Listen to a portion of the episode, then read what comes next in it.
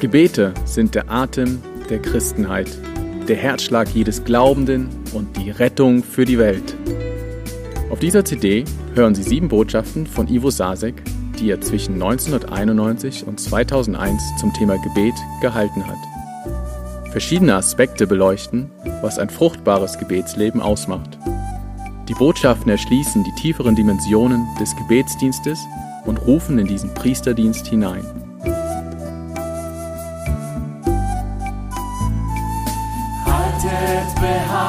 Beharrlich fest am Gebet, bleibt wach darin durch die Danksagung. Haltet beharrlich fest am Gebet, bleibt wach darin durch die Danksagung. Als Ergänzung empfehlen wir unseren Hörern das Buch Apostolisch Beten von Ivo Sasek und die gleichnamige CD mit vertonten Gebetstexten des Apostel Paulus, aus der Sie eine kleine Kostprobe hören. Haltet beharrlich fest am Gebet, bleibt wach darin durch die Danksagung. Haltet beharrlich fest am Gebet, bleibt wach darin durch die Danksagung.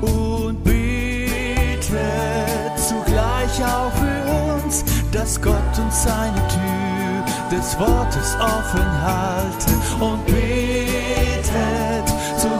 auch für uns, dass Gott uns seine Tür des Wortes offen halte. Das Geheimnis des Christus zu reden, es sind Wege nicht auch gebunden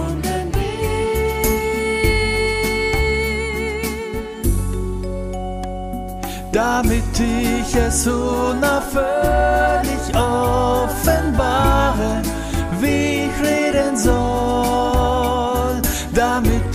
ich es unaufhörlich offenbare,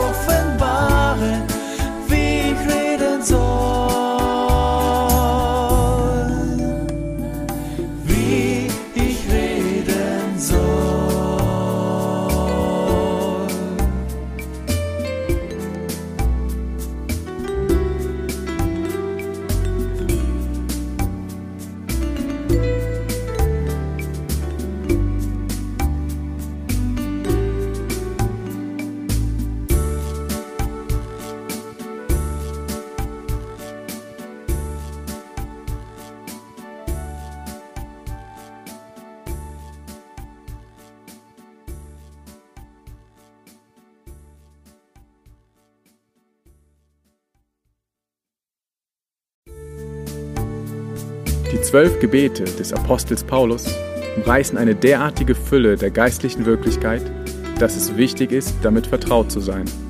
Ivo Sasek lehrt in der Botschaft die Notwendigkeit des apostolischen Gebetes von September 1991, von welcher Dimension Paulus in seinen Gebeten spricht. Herr, bitte gib uns die Gnade,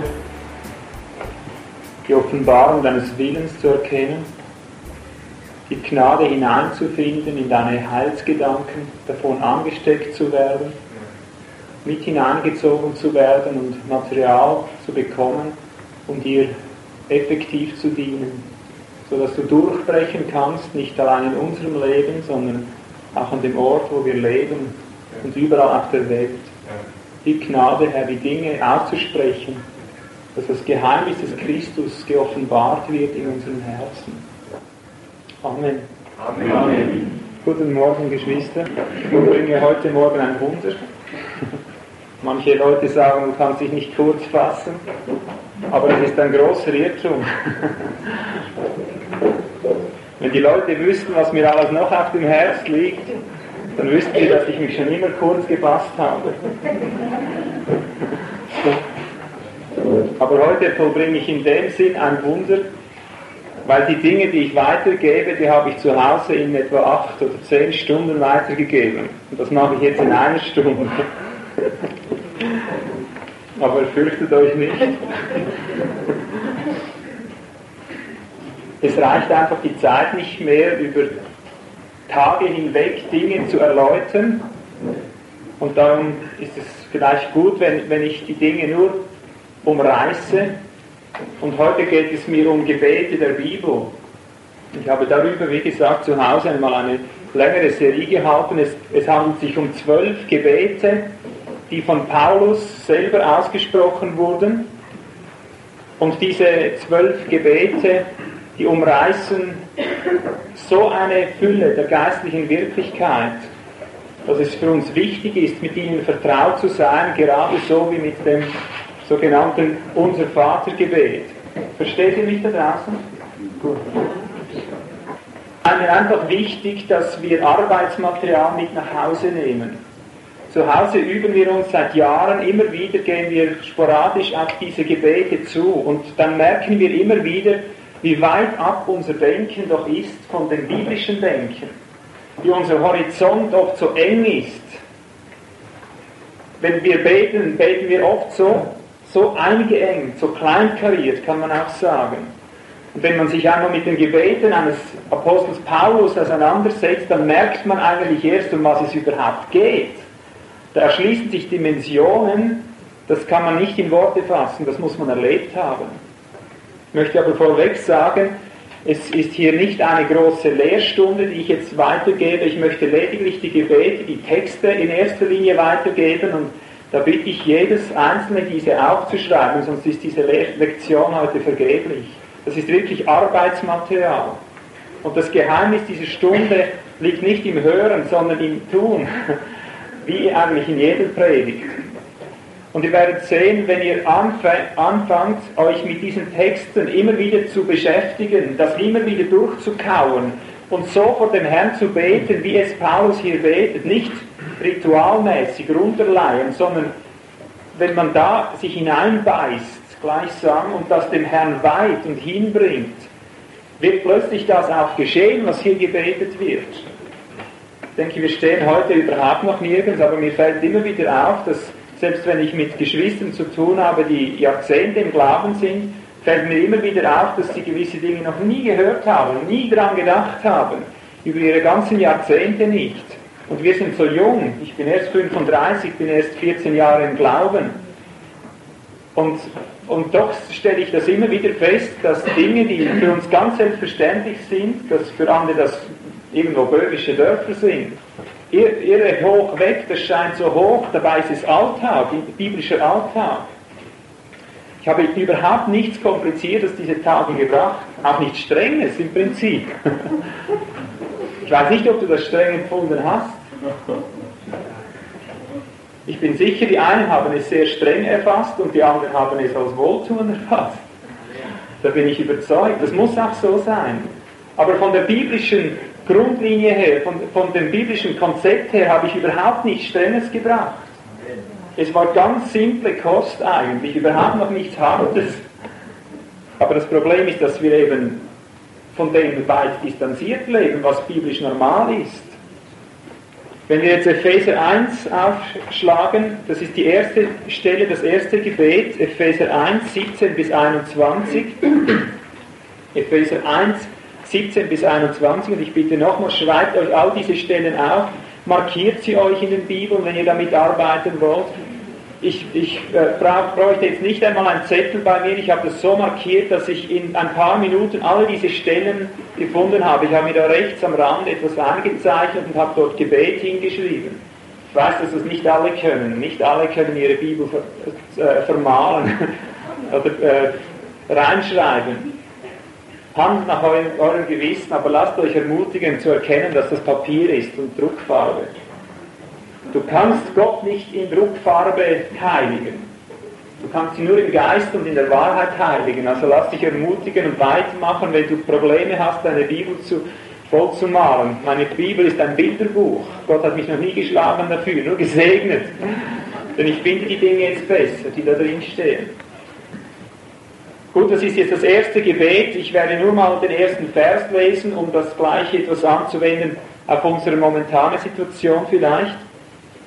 Ich werde also nicht eine große Auslegung bringen, wie ich das vielleicht zu Hause gemacht habe. Ich versuche nur, den Geschmack e- etwas hervorzulocken oder etwas auf, auf die Zusammenhänge aufmerksam zu machen, was da ungefähr drin liegt. Das ist überhaupt nicht erschöpft mit dem, was ich dazu sage. Das sind nur so kleine Streiflichtlein, mehr eigentlich nicht. Paulus beginnt hier zu beten in Vers 17, ich gedenke eurer in meinen Gebeten und bedenkt, er sagt es zu den Ephesern, die eigentlich geistlich die höchst qualifizierte Gemeinde waren. Ich bete für euch, sagt er, dass Gott, der Gott unseres Herrn Jesus Christus, der Vater der Herrlichkeit, euch gebe den Geist der Weisheit und Offenbarung in der Erkenntnis seiner selbst. Er erleuchte die Augen eures Herzens, damit ihr wisst, was die Hoffnung seiner Berufung, was der Reichtum der Herrlichkeit seines Erbes in den Heiligen und was die überschwängliche Größe seiner Kraft an uns, den Glaubenden ist, nach der Wirksamkeit der Macht seiner Stärke. Als ich diese Verse früher las, da verstand ich kein Wort. Aber es ist ja auch klar, darum betet er ja um den Geist der Weisheit und der Offenbarung. Und da haben wir schon, wenn wir nicht um den Geist der Weisheit und der Offenbarung beten, haben wir naturgemäß verschlossene Augen. Der natürliche Mensch vernimmt nichts von dem Geiste Gottes. Und auch wenn du den Geist Gottes empfangen hast, du bist immer wieder darauf angewiesen, dass der Geist dich von neuem in seine Wirklichkeit hineinstellt. Ich erwache nicht oder kaum je am Morgen und bin in, in der geistlichen Realität. Da stehe ich immer irgendwo draußen. Ich hänge irgendwo in meiner Seele, in meinem Fleisch, irgendwo hänge ich, aber nicht im Geist. Das kommt ganz selten vor, dass ich am Morgen irgendwo in der geistlichen Wirklichkeit stehe. Und das ist meine Basis, um da hineinzukommen. Herr, gib doch den Geist der Weisheit und der Offenbarung in der Erkenntnis deiner selbst, dass ich dich erkenne es geht nicht darum, ich sage es immer wieder, geht nicht darum, Dogmen zu verwalten im christlichen Leben.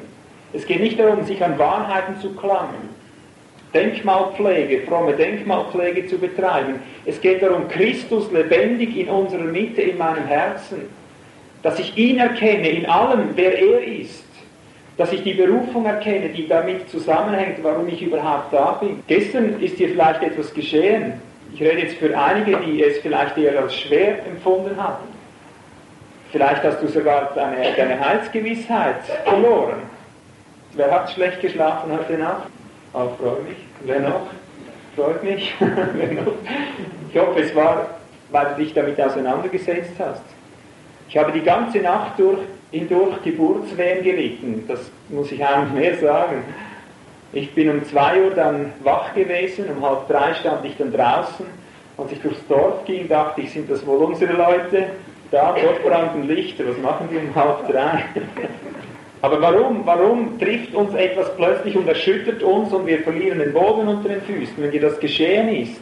Es ist darum, weil du keine geöffneten Augen hast für, das, für den Herrn, dem du dienst. Es war dir vielleicht befremdlich, plötzlich da die Dinge zu hören und, und zu hören, Du stehst gar nicht in der Gotteskindschaft, wenn das nicht so ist, und dann plötzlich verlierst du den Boden unter den Füßen. Ist das fremd für dich? Wenn wir geöffnete Augen haben, dann wissen wir, dass das eine ganz normale Erfahrung sein muss in unserem Leben. Dass dir der Boden unter den Füßen weggezogen wird. Wenn du das nicht immer wieder erlebst, du, hast, du stehst nicht in der Offenbarung der Wirklichkeit. Du hast es nicht mit dem lebendigen Herrn zu tun. Sobald du mit dem lebendigen Jesus Christus zu tun hast, mit dem lebendig machenden Geist, wirst du das immer wieder erleben, dass plötzlich alles unter den Füßen weggezogen wird. Du hast nichts mehr in den Händen, dann stürzt du ab. Und das, gibt, das ist diese Realität, wie sie auch schon im Alten Testament geoffenbart ist. Ich gebe hier zwei Bibelstellen, um das anzugeben.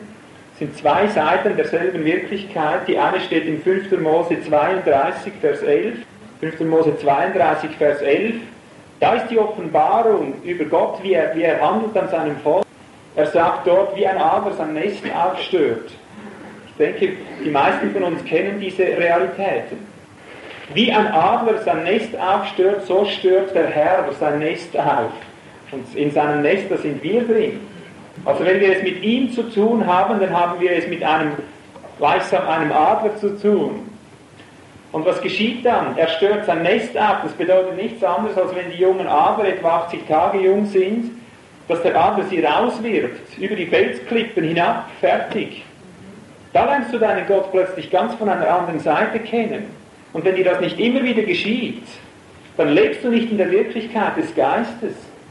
Unser Gott lernt, lehrt uns das Fliegen. Wir müssen fliegen lernen. Wir müssen dahin kommen, dass wir abheben, abheben aus unserem Fleisch, abheben aus unserer Seele, abheben aus all dem, was irdisch ist. Und darum, wenn wir darum beten um geöffnete Augen, dann muss das geschehen. Das ist die Konsequenz auf dieses Gebet. Warum sage ich das? Dass wir ihn erkennen. So ist er. Du bist in deiner Nestwärme, du kuschelst dich da ein bei Gott, du, du raffst dir alle, alle Bibelverse, die positiven goldenen Bibelverse, raffst du dir zusammen und betest dich gleichsam warm ein, dass es dir schön bequem ist. Und plötzlich macht wupp, wupp, wupp und du fliegst aus deinem selbst gebastelten Nest raus. Fertigkeitsgewissheit, fertig all das, was du dir zusammengebastelt hast. Und du flatterst und flatterst und flatterst. Und dann kommt die zweite Realität, das ist 2. Mose 19, Vers 4. 2. Mose 19, Vers 4, dann kommt dieser Gott und dann heißt es wie ein Adler, sie trägt auf den Flügeln, ich habe dich getragen auf meinen Flügeln. Und das ist die Realität, wie, wie der Adler seine Jungen fliegen lernt. Er stürzt ab wie ein Stein, schneller als die Jungen abstürzen, weil die flattern ja, die haben mehr Gegenwind. Er kommt wie ein Pfeil runter, fliegt unter die Jungen runter und fängt sie auf mit seinen Flügeln und trägt sie dann wieder hoch. Aber er trägt sie nicht hoch, damit sie sich wieder einbetten können, sondern sie abermals runter zu stürzen. Bis sie es begriffen haben, bis sie es können. Wie lange das?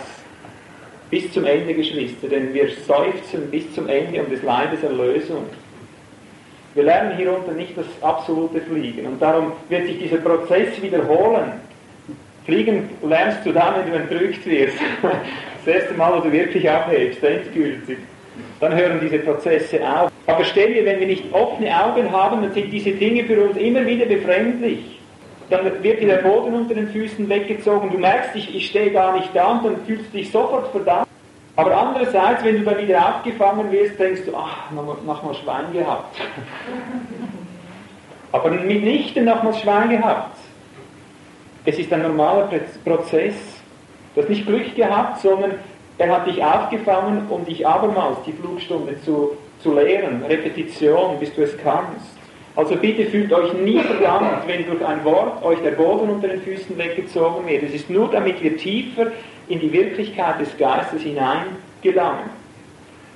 Also er gebe euch den Geist der Weisheit und der Offenbarung in der Erkenntnis seiner selbst. Das sagt er zu den Ephesern, denen er in Vers 3 noch eben gesagt hat, ihr seid gesegnet mit jeder geistlichen Segnung in der himmlischen Welt. Ihr seid. Und nachher betet er, was, was stimmt jetzt? Immer wieder. Und das, darum ist es ein Gebet, das wir immer wieder beten sollen. Lass uns dich erkennen, was du dahinter bist, was deine Absicht ist. Und dann gehen uns die Augen auf wie einem Hiob vielleicht, dass wir sagen können, ich habe nur immer vom Hören Sachen von dir vernommen, aber nun hat mein Auge dich gesehen. Oder wir fallen wie ein Saulus vom Pferd und stehen als Paulus wieder auf. Fertiger Betner, geringer, aber einer, der Gott erkennt. Und dann betet er hier weiter, er erleuchtet die Augen eures Herzens, damit ihr wisst, was die Hoffnung seiner Berufung, was der Reichtum der Herrlichkeit seines Erbes in den Heiligen und was die überschwängliche Größe seiner Kraft an uns, den Glaubenden, ist, nach der Wirksamkeit der Macht seiner Stärke. Also er, er betet hier um erleuchtete Augen, nicht, dass wir etwas erahnen oder etwas schmecken, sondern dass wir wissen, dass etwas sich manifestiert als festes Wissen in unserem Herzen drin. Und was? Dass wir seine Berufung erkennen. Seine Berufung, und das ist auch unsere Berufung. Das sind die Dinge, die wir hier oft mit schweren Worten erläutern müssen. Und die Ohren sind schwer, das zu hören. Es fehlen die Grundsteine, es fehlt an, am gesamten, an der gesamten Grundlage. Und darum ist es mir so wichtig, dass wir das mit nach Hause nehmen und immer wieder beten, erleuchte mir die Augen des Herzens, dass ich weiß, was die Hoffnung deiner Berufung ist. Die ganze Rückeroberung des Kosmos und all diese Dinge sind da drin enthalten. Einfach seine Berufung, wozu Christus ausgesandt ist, was sein Auftrag ist, was der Reichtum der Herrlichkeit seines Erbes ist in den Heiligen drin. Wir, wir wandeln oft wie so, wie so arme äh, Kirchenmäuse darum und haben nicht die, geringste Ahnung von, der, von dem Reichtum der Herrlichkeit seines Erbes, das er sich erworben hat. und was er in uns für ein Erbe bekommen hat von Gott. Und darum sind wir oft so passiv, warten auf unseren Himmel und merken gar nicht, dass er die längste Zeit sein Erbe einnehmen möchte. Wir sind sein Erbe und Gott tut durch uns etwas. Aber ich versuche jetzt nicht, das bis ins Letzte auszulegen. Ich habe gesagt, ich möchte nur den Geruch vermitteln, um was, was es hier ungefähr geht. Ich möchte das nur umreißen, da gäbe es tausend Dinge mehr zu sagen dazu. Er begnügt sich nicht einfach etwas zu erahnen, er möchte es völlig wissen und innerlich erleuchtete Augen bekommen. Er sagt, ich möchte erkennen oder wissen, was die Wirksamkeit der Macht seiner Stärke ist. Er möchte in dieses Bewusstsein eingehen, in diese Realität des Geistes, wer Christus ist, was da für eine Gewalt schlummert. Und er vergleicht es mit seiner Totenauferstehung. Es ist die Kraft, die wir erkennen müssen, um die wir wissen müssen, die Christus aus den Toten herausgeholt hat. Wer, wer von uns weiß, was Auferstehungskraft ist? Ich denke niemand.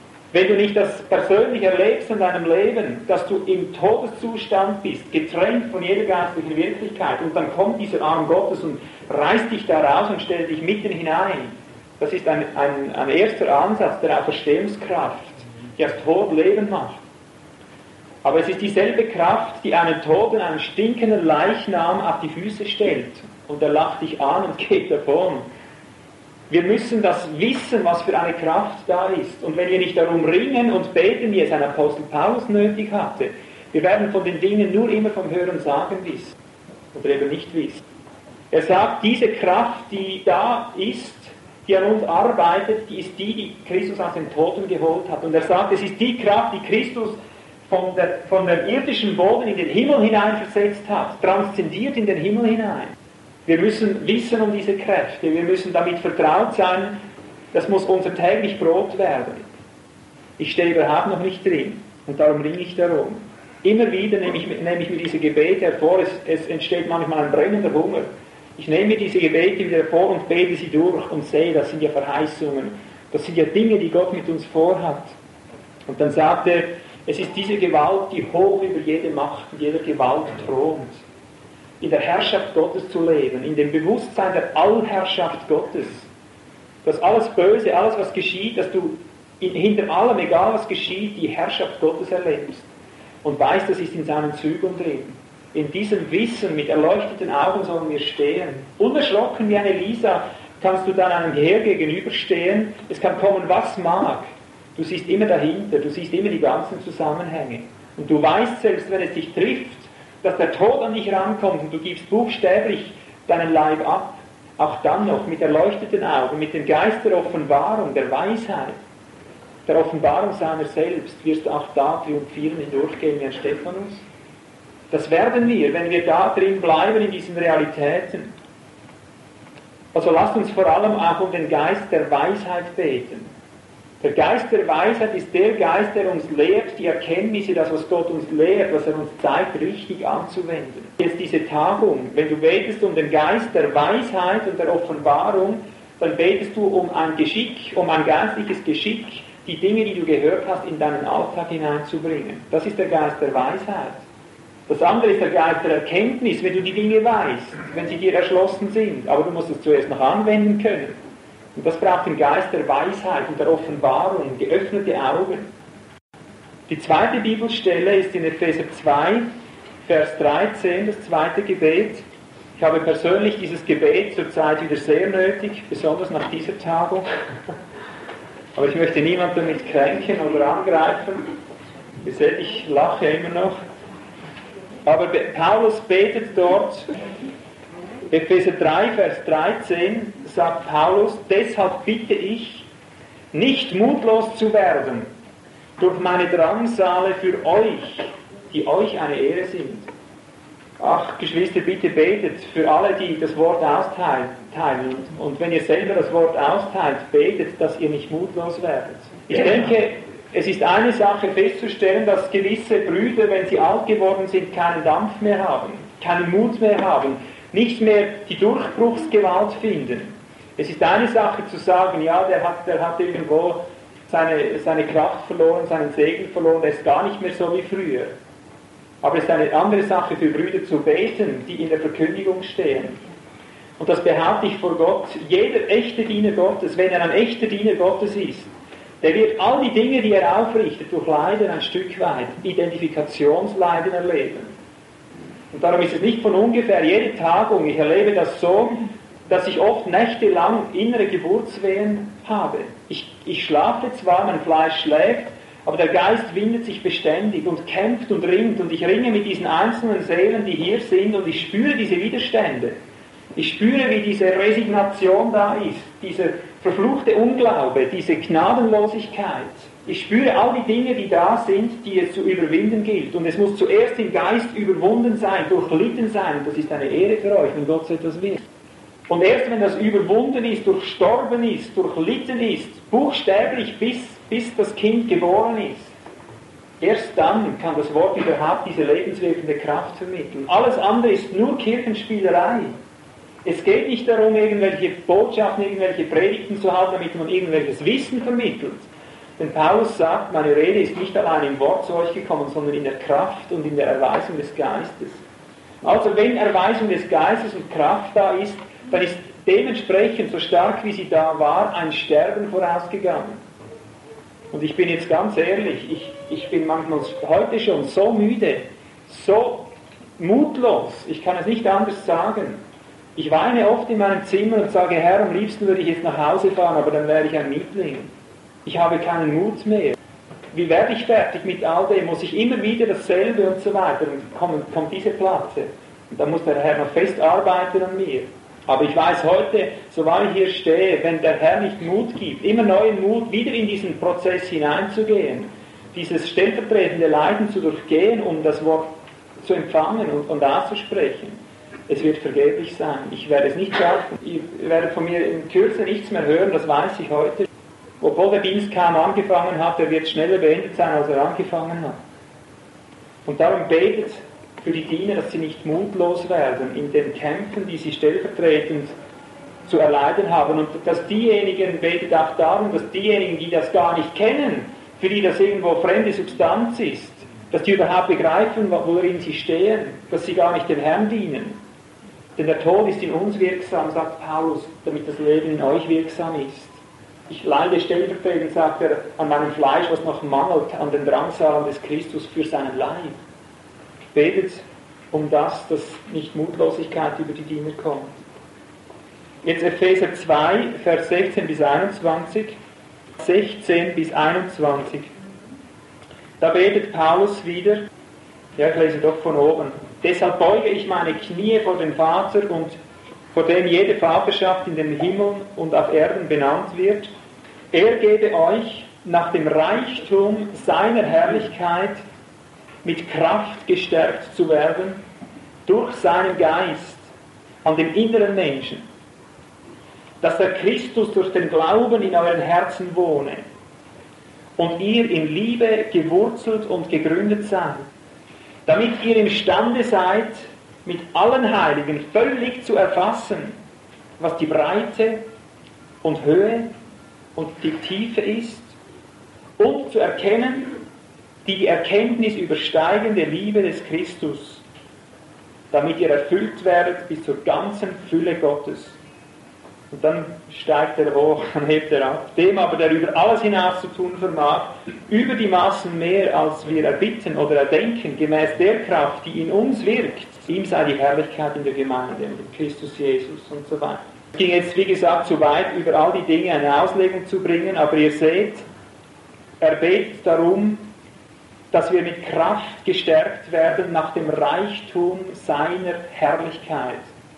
Wünschte, ich könnte das irgendwo ausformulieren. Was mag das bedeuten? Die Herrlichkeit Gottes allein schon, der, der Reichtum seiner Herrlichkeit.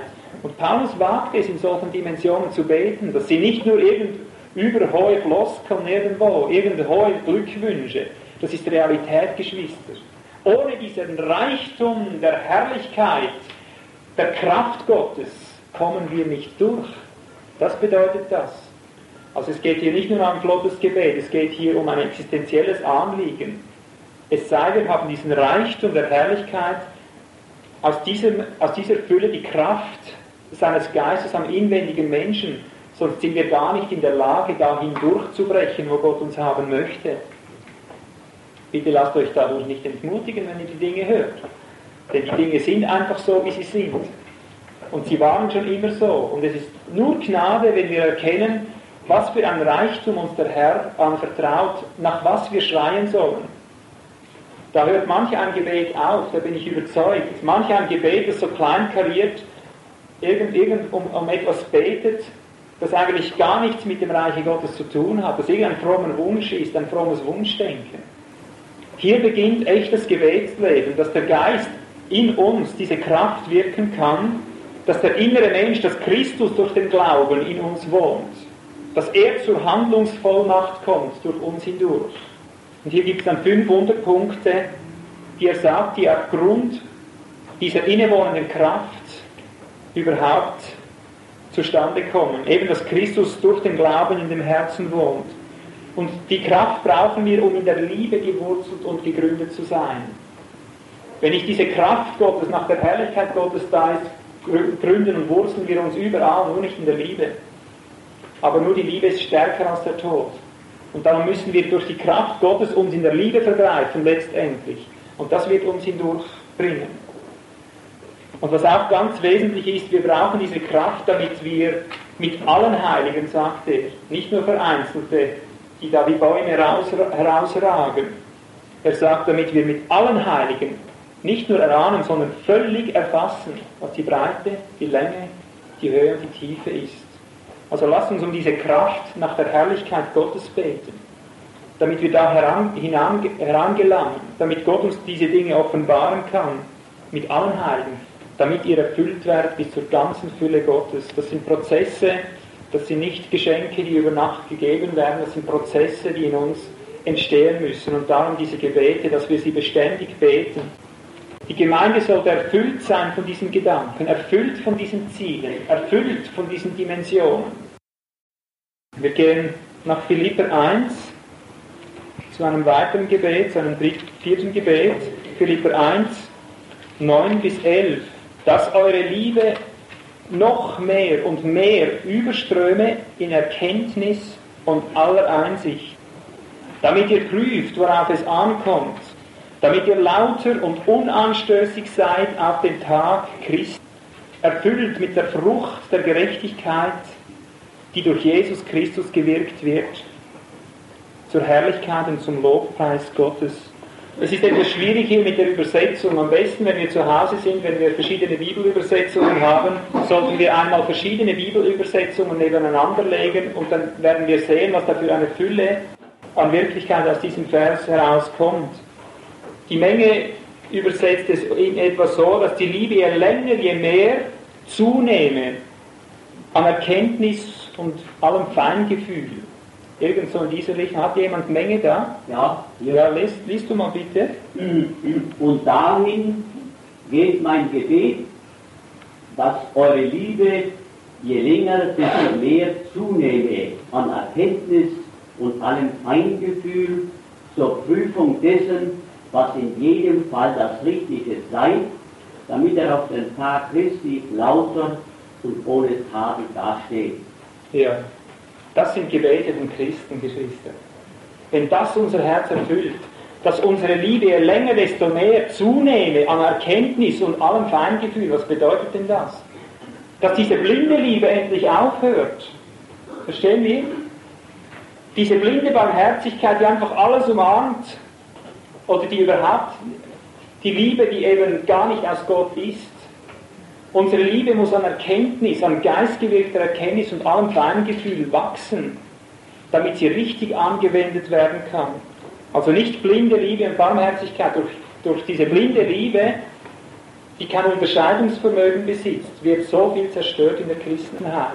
Vor allem auch in der therapeutischen Christenheit. Wenn die Liebe nicht an Feingefühl wächst, wirst du immer genau das Gegenteil ausrichten von dem, was du eigentlich willst, auf die Dauer.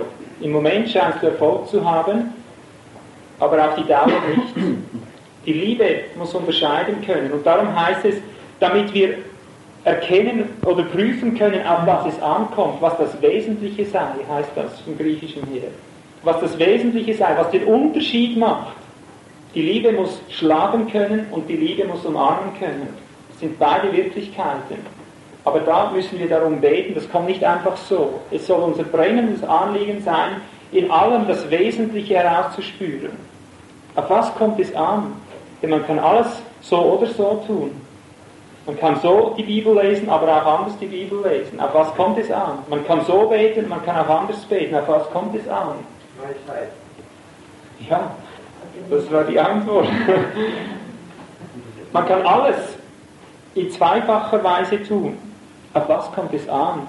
Und dazu müssen wir beten, dass wir da in dieses Feingefühl hineinkommen, damit wir auf den Tag Christi, eben wie es hier sagt, lauter und unanstößig dastehen. Also erwarten wir nicht, dass einfach alles irgendwo von selbst kommt, aber beten wir um diese Dinge und bleiben wir in diesen Wirklichkeiten. Jetzt gehen wir nach Kolosser 1, Vers 9 bis 11. Kolosser 1, Vers 9 bis 11. Das ist, das ist eine gute Brücke, die kann man sich merken. Philipper 1, 9 bis 11, Kolosser 1, 9 bis 11. Habe ich noch etwas mit 9 bis 11? Ja, und Thessalonicher kommt nochmal. Scheinen ideale Verse zu sein, um darin zu beten. Deshalb hören auch wir nicht auf, Kolosser 1, 9, deshalb hören auch wir nicht auf, von dem Tage an, da wir es gehört haben, für euch zu beten und zu bitten, dass ihr mit der Erkenntnis seines Willens erfüllt werdet, in aller Weisheit und geistlichem Verständnis. Dass ihr erfüllt werdet in aller Weisheit und geistlichem Verständnis, um des Herrn würdig zu wandeln, zu allem Wohlgefallen, fruchtbringend in jedem guten Werk und wachsend durch die Erkenntnis Gottes, gekräftigt mit aller Kraft nach der Macht seiner Herrlichkeit, zu allem Ausharren und aller Langmut. Also hier dreht er ja wieder schön auf. Es ist etwas, der Paulus sich nicht mit geringem zufrieden gibt. Er, er denkt in ganz anderen Dimensionen, als normalerweise in irgendwelchen Gebetsversammlungen gebetet wird. Erfüllt mit der Erkenntnis seines Willens. Beständig wissend, was Gott tut. Wie viele Geschwister können das von sich sagen? Wenn ich durch die Christenheit gehe, dann gehe ich über, über Berge von Christen hinweg, die sagen, ich habe keine Ahnung, was Gott von mir will. Ja, muss ich das wissen? Paulus sagt, dass wir mit der, mit der, äh, erfüllt sind mit der Erkenntnis seines Willens. Buchstäblich erfüllt, randvoll, wissen, das will Gott. Da ist der Wohlgefallen Gottes daran. Das sind Verheißungen, Geschwister, wunderbare Verheißungen. Und dann kommt wieder in aller Weisheit und geistlichem Verständnis. Es gibt viele Christen, die wissen viel über, über geistliche Dinge, aber sie haben kein geistliches Verständnis. Sie können die Dinge beim Namen nennen, aber sie haben kein Verständnis dafür, es ist ihnen nicht erschlossen. Und darum handeln sie in der Regel nur seelisch. Sie wenden das Geistliche gut seelisch an. Also lasst uns beten, dass wir erfüllt sind mit Weisheit, mit dem Willen Gottes, mit der Erkenntnis des Willens Gottes und mit geistlichem Verständnis. Warum? Dass wir dem Herrn würdig wandeln, heißt es hier, zu allem Wohlgefallen Frucht bringen, in jedem guten Werk. Wenn wir nicht so beten, nicht dieses Anliegen tragen im Herzen, gleichsam schwanger gehen damit, wir werden in den toten Werken drin bleiben. Aber Gott will, dass wir die toten Werke, die aus uns selber kommen, fromme Werke für Gott und so weiter, dass die Stück um Stück ausgeschieden werden und alles fruchtbare Werke entstehen. Dass zuletzt alles, was wir tun, ein fruchtbares Werk ist, ein Werk, das Gott einst weiter vermehren kann, weiter gebrauchen kann, von dem er nicht sagen muss, das hat gar nicht Christus durch dich getan, das hast du selber getan. Dazu braucht es geöffnete Augen, Geschwister. Und jetzt kommt er wieder in Vers 11, dass er sagt, gekräftigt mit aller Kraft nach der Macht seiner Herrlichkeit. Wozu jetzt wieder? Zu allem Ausharren und aller Langmut. Mit Freuden dem Vater Dank sagen. Das bedeutet nichts anderes, als dass es die ganze Kraft, die Herrlichkeit der Kraft Gottes braucht, um ausharren zu können. Ausharren ist überhaupt ein Ziel Gottes, das er mit uns hat, hier auf Erden. Das ist eine, äh, die höchste Tugend fast, die es überhaupt gibt. Dass wir lernen auszuharren, standhaft zu sein. Das wäre eine ganze Predigt für sich. Langmut, das ist, das, das ist im Visier Gottes, dass wir Christen beständig werden, ganz egal, was rundherum tobt, was, was geschieht an uns, was mit uns getan wird, dass wir stehen wie Bäume am Wasser, am frischen Wasser. Also lasst uns um diese Herrlichkeit, um diese Fülle der Herrlichkeit der Kraft Gottes beten, immer wieder, und lasst uns genau das erwarten. Schaut es nicht als blumige Rede an eines Apostels. Es gibt keine, keine blumigen Reden eines Apostels. Das wäre Lüge. Es gibt nur Wahrheit, nur Wirklichkeit. Und hier ist sie. Es braucht die ganze Kraft Gottes. In Kapitel 4, Vers 12 sehen wir dasselbe. Das wird dort nochmals gebetet. Ich gebe die Stellen einfach alle, damit ihr sie auch habt. Dort betet Epaphras. Es heißt, der ein Knecht Jesu Christi ist. Kolosser 4, Vers 12. Und da seht ihr, wie er erfüllt ist in seinem Gebet. Da heißt es von ihm, der alle Zeit für euch ringt in den Gebeten, dass ihr vollkommen und völlig überzeugt in allem Willen Gottes dasteht. Hier kommt es wieder. Und das zeigt, dass die Apostel der ersten Zeit die Christen so beten gelernt haben, dass sie alle Zeit ringend waren in diesen Dingen, die hier geschrieben stehen. Das ist schon ganz etwas anderes, als wenn wir auf die Knie gehen und, und beten, nun Herr segne alle Moslems. Verstehen wir? Das dürfen wir sicher auch beten, aber wie viele, bei wie vielen ist damit ihr Horizont beschränkt, dass sie beten, bete alle Moslems oder segnen die ganze Welt? Dass sie einfach irgendwo etwas beten, damit gebetet ist. Echtes Gebet, so wie es die biblischen Gebete uns lehren, ist ein einziges Gewähren, ein einziges Ringen um diese Wirklichkeiten, ein einziges Drinbleiben, ein einziges sich daran vergreifen, ein einziges dabei stehen bleiben und Gott mit Gott darin bleiben, in Gott, in Christus darin bleiben, dass es zu einer Last wird auf unserem Herzen, zu einer beständigen Gebetslast, zu einem beständigen Anliegen. Eben, Epaphras erringt alle Zeit, dass sie völlig in allem Willen Gottes, völlig vollkommen überzeugt dastehen. Was für ein Segen. Nun, wir sind noch in Kolosser oben, in Vers 2 und bis 4 haben wir nochmals so ein Anliegen. Verse 2 bis 4. Hier kommt wieder ein wichtiges Gebet. Haltet fest am Gebet und wachet darin mit Danksagung. Und betet zugleich auch für uns, hier geht es wieder um die Dienste, dass Gott uns eine Tür des Wortes auftue, das Geheimnis des Christus zu reden, dessen wegen ich auch gebunden bin, damit ich es kundmache, wie ich reden soll. Hier kommt dieses Anliegen hervor, dass wir beten sollen, dass Gott eben die Türe auftut für das Wort. Das dürfen wir auch nicht selber organisieren. Es ist immer wichtig, dass Gott eine Tür öffnet. Dass, man, dass der Diener im Geiste spürt, da, da sendet mich Gott hin. Nicht einfach, weil er nicht gerade, nicht gerade etwas Besseres zu tun hat, sondern dass er spürt, hier liegt eine Berufung drin. Denn nur dort, wo Gott eine Tür öffnet, Dort wird auch das geschehen, was die volle Frucht hervorbringt. Das hat auch wieder mit, mit fruchtbaren Werken oder mit toten Werken zu tun.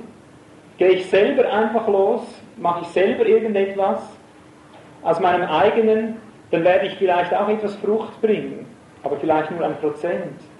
Und darum müssen wir um offene Türen beten, dass Gott vorangeht, die Türen öffnet und er sagt, welche Türe ich öffne, die kann nicht geschlossen werden. Und dort wird auch die Frucht dann hervorkommen. Aber er sagt noch mehr, er sagt, dass wenn er das Wort ausspricht, dass er sagt, dass er das Geheimnis des Christus aussprechen kann, damit er es offenbare, das heißt offenbaren hier, das, was, er mit, was die Elberfelder hier mit Kund machen, übersetzt. Damit ich es offenbare, wie ich reden soll. Mit anderen Worten, du kannst das Wort hören und doch nicht hören. Die Frage ist immer, wie viel Offenbarungskraft ist darin. Wir sind wieder in dieser geistlichen Wirklichkeit. Gepredigt ist schnell, geoffenbart nicht so schnell. Denn das muss Gott wirken, dass man das Geheimnis des Christus offenbaren kann. Christus ist und bleibt ein Geheimnis. Es kann nicht vom Fleisch und Blut ergriffen werden. Es kann nur mittels Offenbarung weitergegeben werden. Und darum sagt Paulus, ich habe es auch nicht von einem Menschen empfangen, sondern durch Offenbarung. Das ist die Kraft des Geistes, die es ihm erleuchtet hat. Diese Kraft braucht er, um es wieder weiterzugeben. Also betet darum, dass das, das Geheimnis des Christus, und da geht es um den ganzen Leib des Christus, um den Organismus Gottes und all diese Zusammenhänge, dass die geoffenbart werden.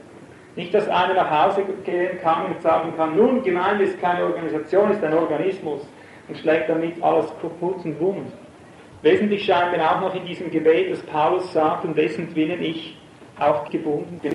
Das ist eine geistliche Realität, auch immer wieder, dass die Diener Gottes gebunden sind, im Zusammenhang jetzt mit der offenen Tür.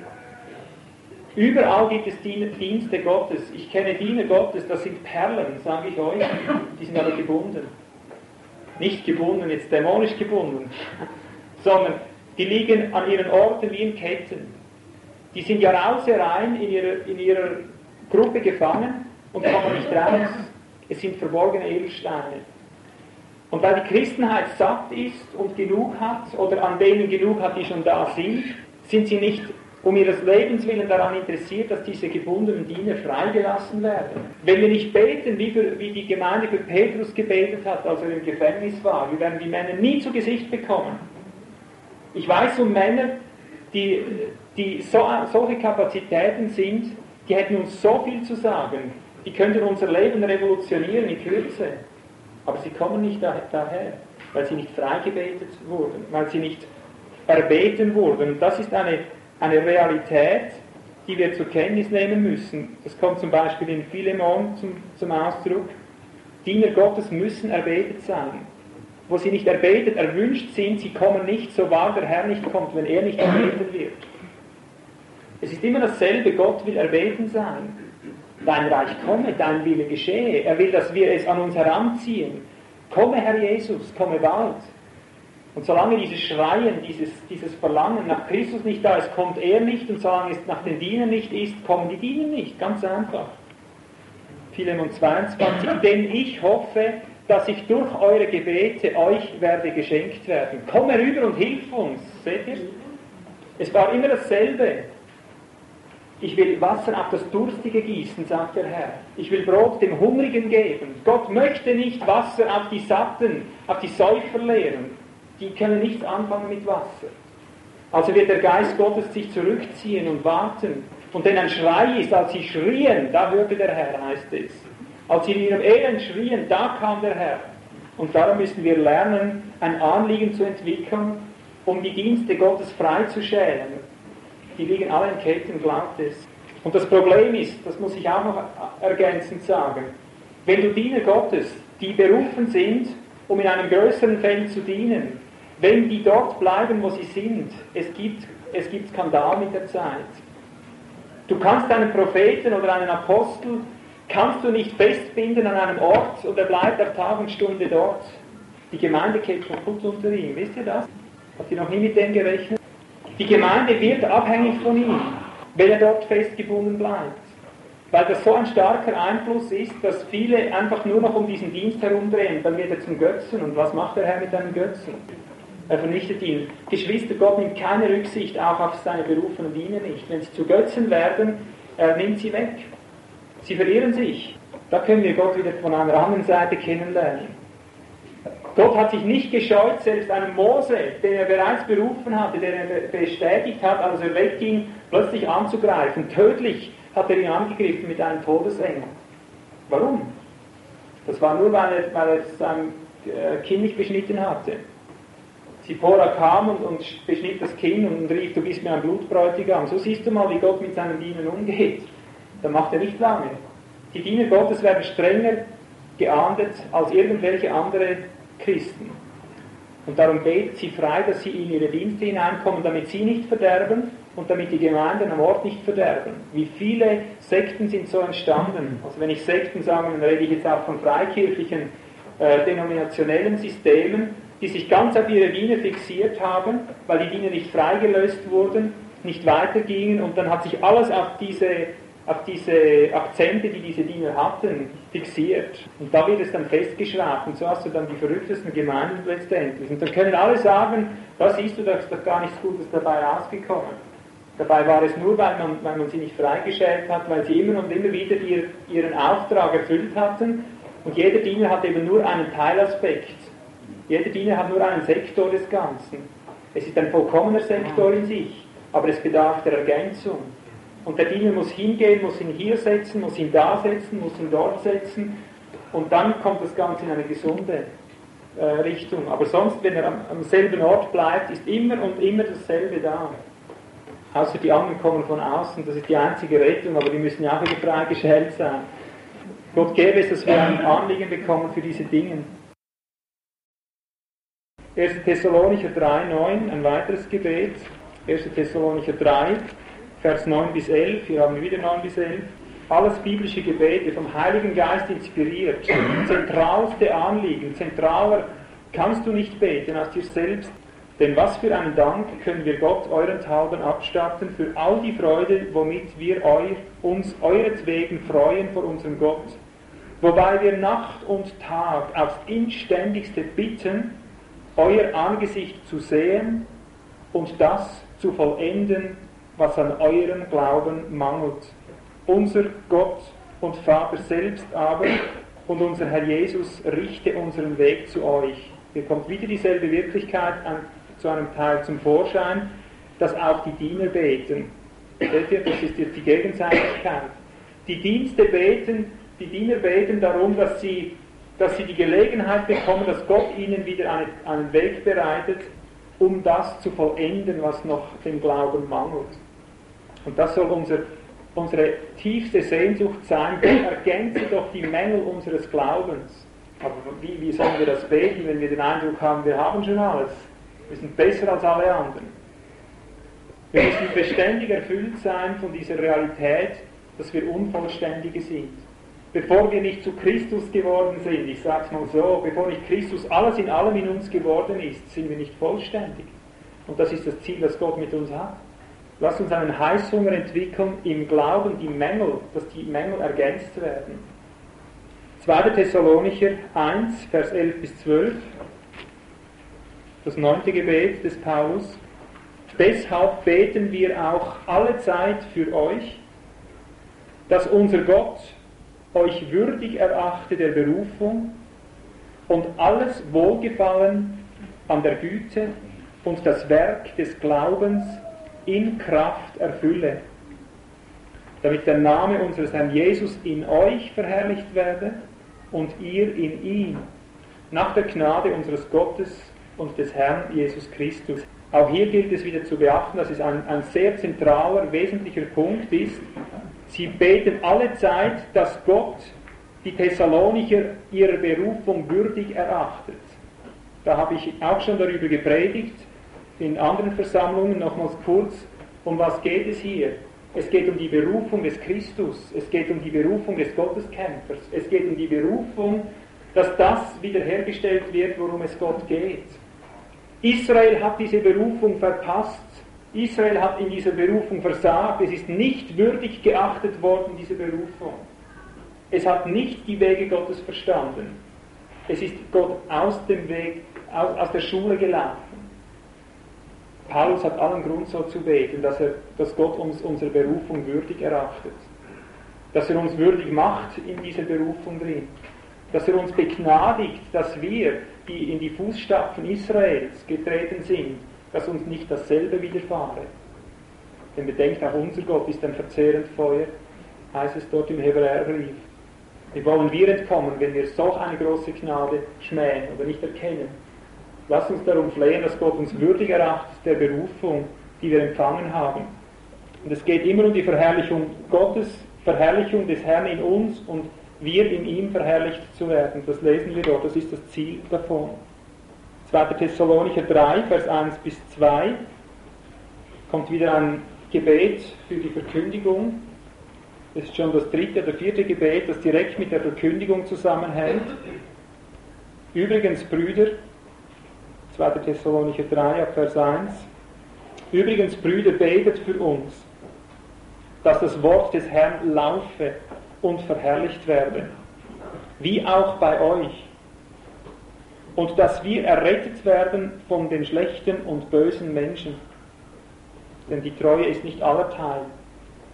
Also Paulus redet hier davon, dass das Wort Gottes läuft. Diese Realität finden wir auch in Psalm 147, Vers 15. Was heißt es dort von, von dem Wort? Er sendet seinen Spruch auf die Erde, sehr schnell läuft sein Wort. Das Wort läuft. Aber es läuft je nachdem, wie wir es beschleunigen. Das ist das Geheimnis dabei. Das Wort hat in sich die Tendenz zu laufen, das heißt sich fortzuentwickeln. Ich habe schon erlebt, dass ich eine Predigt in Walzenhausen gehalten habe, die ist irgendjemandem in die Hände gekommen und schon war sie in Brasilien unten, eine ganze Serie. So schnell kann das Wort laufen. Das kommt nur darauf an, wie sehr Gott dieses Wort segnet, das er gegeben hat. Und da beten wir immer wieder darum, dass das geschieht. Immer noch viel zu wenig, aber ich sage, wir sind dabei.